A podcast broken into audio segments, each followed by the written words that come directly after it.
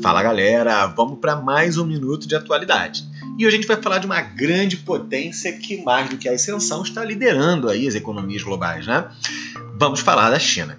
Se você acha que o Brasil é hardcore e que de vez em quando os presidentes brasileiros tentam intervir na economia, Vamos lembrar que a China consegue ser um pouquinho mais arrojada.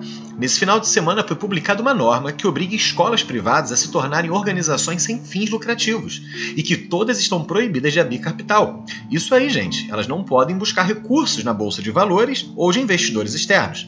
Segundo os reguladores chineses, essa será uma forma de reformar um setor que foi, segundo eles, é, sequestrado pelo capital. Com essa atitude do governo, as ações das empresas de ensino chegaram a cair até 47% na bolsa de Hong Kong. Afinal, quem quer ter ações de uma empresa que vai ser obrigada a se tornar sem fins lucrativos? Mas por que a China, por que o governo chinês tomando essa atitude?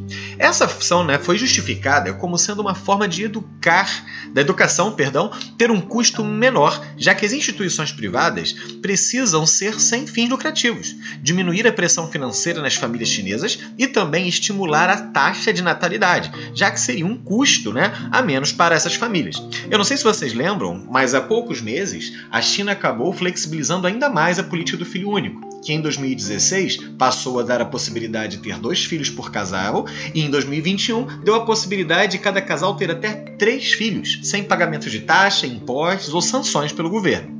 Isso foi uma tentativa do governo chinês de estimular o crescimento da natalidade e da fecundidade, já que o país se encontra agora num momento complexo, onde a grande população de adultos começa a virar uma grande população de idosos. E vamos lembrar, se tivermos poucos adultos no futuro, quem vai conseguir arcar com os custos das benditas aposentadorias, no Brasil, né, conhecidos como os benefícios da Previdência Social?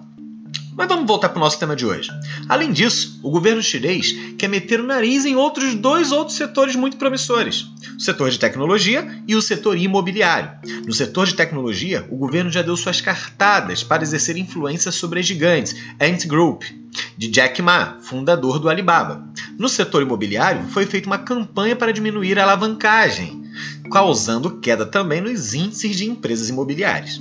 É, gente, parece que o governo chinês continua controlando a economia. A mão forte do Estado que mais cresce no mundo continua atuando de forma bem intensa. Um grande abraço para mais um minuto de atualidade.